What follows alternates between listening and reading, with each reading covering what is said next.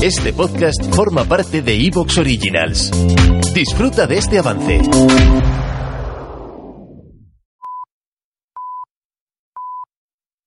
Soy Fernando Díaz Villanueva. Hoy es 28 de diciembre de 2020 y esto es La Contracrónica.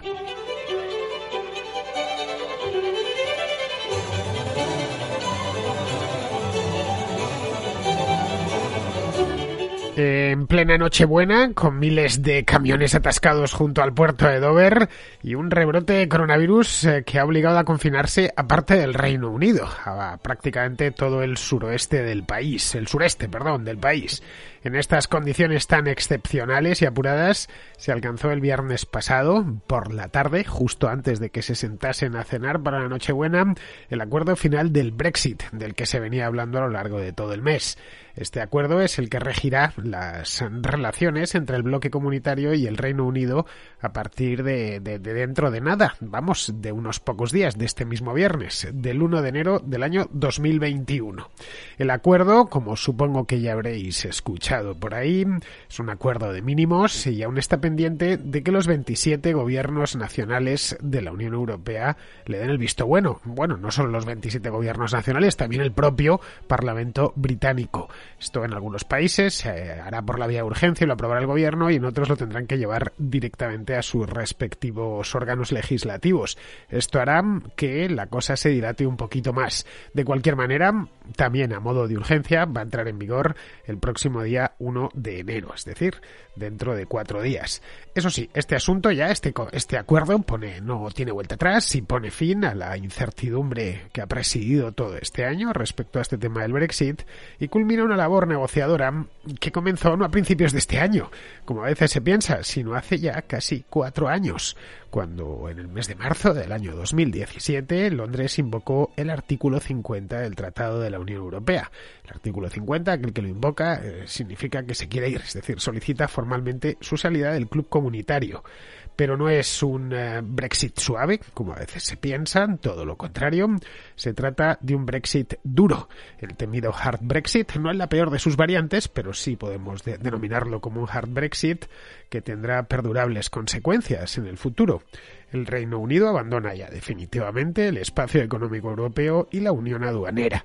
Ambas partes, eso sí, continuarán comerciando sin aranceles, eh, pero se pondrá fin al libre flujo de trabajadores, el comercio de servicios, por ejemplo, se reducirá notablemente y el centro financiero de Londres ya no tendrá un acceso preferente a los mercados europeos, como había tenido hasta el momento. El Canal de la Mancha, en definitiva, ha vuelto a convertirse en una frontera.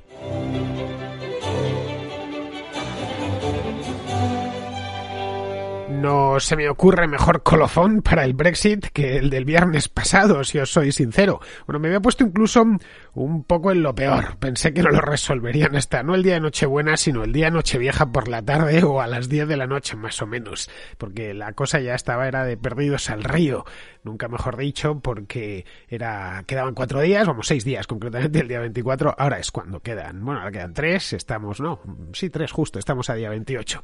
Pero bueno, yo pensé que iban a dejarlo para el 31, que iban a pasar el tema de la Nochebuena y no nos sorprendieron esa misma tarde de Nochebuena, yo leí la noticia el teletipo pues eh, por la tarde, el mismo día de Nochebuena, me llamó la atención, corrí a leerlo, era poca la información que había disponible todavía y a lo largo del fin de semana ya me lo he estado estudiando bien.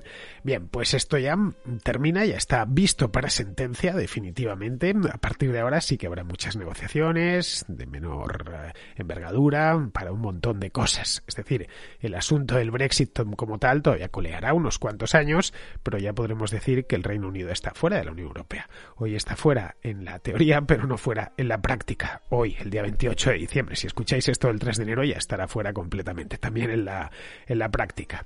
Bien, pues tras cuatro años y medio desde el referéndum que se celebró en junio del año 2016, parece que fue ayer, pero no fue ayer en absoluto, han pasado cuatro años y medio y nueve meses desde que se iniciaron las negociaciones con la bueno, tres años y nueve meses, mejor dicho, que es lo que ha transcurrido desde marzo de 2017, como cuando se invocó, como os decía antes, el, artículo 50 del Tratado de la Unión Europea.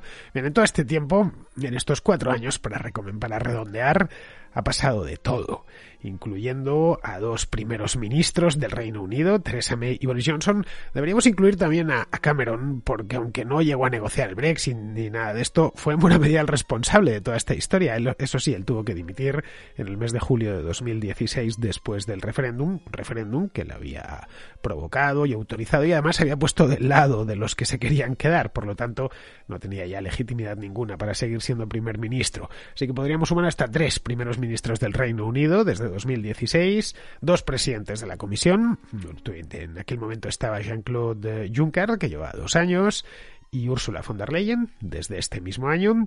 Luego también han pasado tres secretarios de Estado para la salida de la Unión Europea. Esta, Secretaría de Estado se creó ad hoc en el año 2016 para, pues para que hubiese alguna especie de ministro, un secretario de Estado a los, a los eh, en el Reino Unido a los ministros se les llama secretarios, bueno, como en los Estados Unidos también y se creó esta se creó esta cartera especial que supongo que ya, ya habrá concluido porque ya no tiene mucho sentido ya han salido. Estos secretarios han sido por aquí han pasado por la contra todos. David Davis al principio recordémoslo luego vino Dominic Raab y ya posteriormente Stephen Barclay. Bueno este último duró hasta este año porque creo que la secretaría como tal se suprimió y se quedó convertida en una especie de asesoría del primer ministro. El último asesor especial asimilable al secretario de Estado para la salida de la Unión Europea es, ha sido David Frost.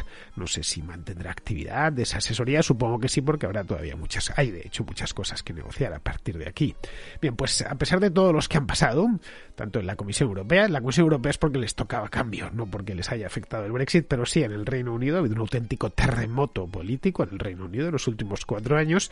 Solo ha habido un negociador jefe comunitario, que ha sido Michel Barnier, desde el primer momento, desde allá por él se le nombró en 2016 y ha culminado con éxito, podríamos decir, su estrategia.